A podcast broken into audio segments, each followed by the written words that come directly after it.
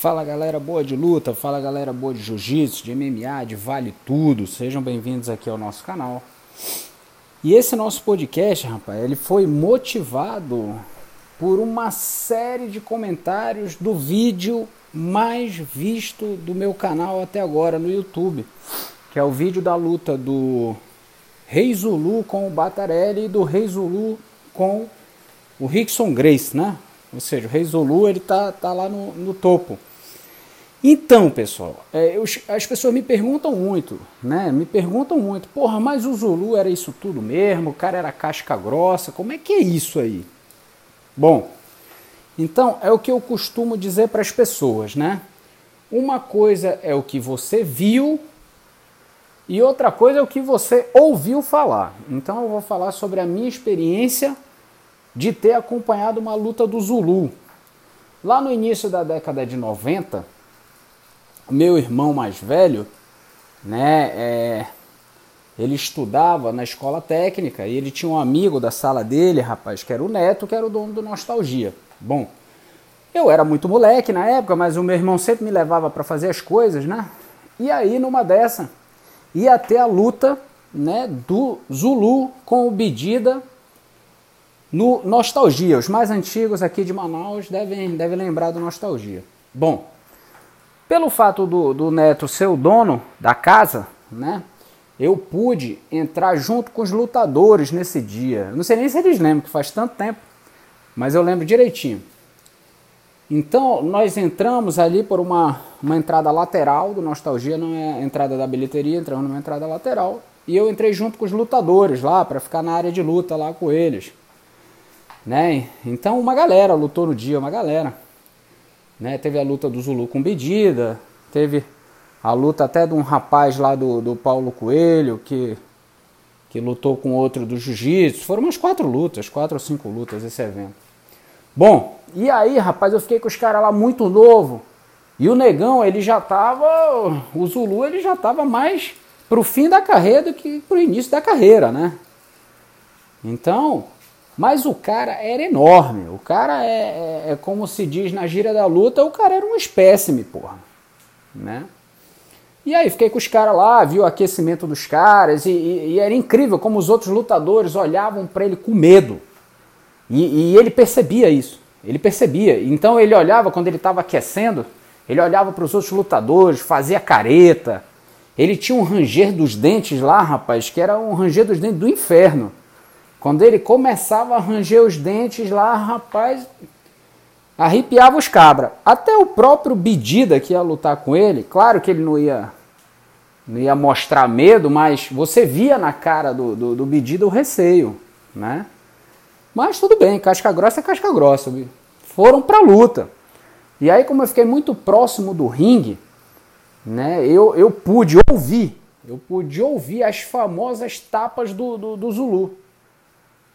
Porque o, o que eu achei mais incrível era que o, o, o Bedida, com um bom jogo de perna, caminhando no ringue e tal, acertava uns jabs, acertava uns chutes e tal. E o negão, parecia que nada estava acontecendo. Parecia que nada estava acontecendo. E, e, ele começava a fazer graça, ele tinha. Rapaz, o, o Conor McGregor tem que aprender muito com esse cara aí, que esse era a lenda mesmo. Então o Zulu fazia graça, dançava, fazia careta, até que entrou o primeiro tapão. Cara, mas dava para ouvir longe, instalava longe a tapa do cara.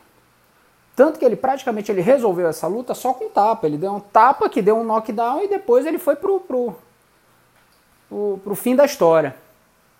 Então, é, vi, claro, claro, até, até porque agora faz parte do meu ofício, YouTube, então vi várias lutas do, do, do do Zulu na TV, vi vários vídeos, mas essa eu acompanhei muito de perto. E eu posso dizer que na época, e na época era estilo contra estilo, e para quem não sabe, o Zulu ele lutava uma luta chamada Tarraká, né? Que o cara era casca grossa.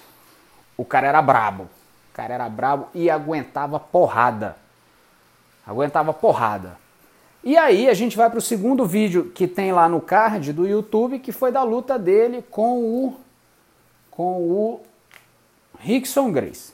Bom, Uma galera fala que o Rickson ganhou porque era muito bom, uma galera fala que o Rickson ganhou porque foi marmelada. Aí pedem muito a minha opinião. A minha opinião é a seguinte: é, o Rickson é um craque, o Rickson é um fenômeno.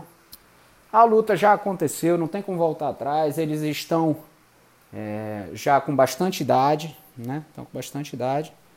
E aí, o que fica é o Si. E o Si não entra no ringue, né? Mas acredito eu, acredito eu que se a luta, as lutas do Rickson com o Zulu valessem soco, chute, joelhada, realmente vale tudo, não com as regras impostas pela família Grace, não sei se o Zulu ganharia, mas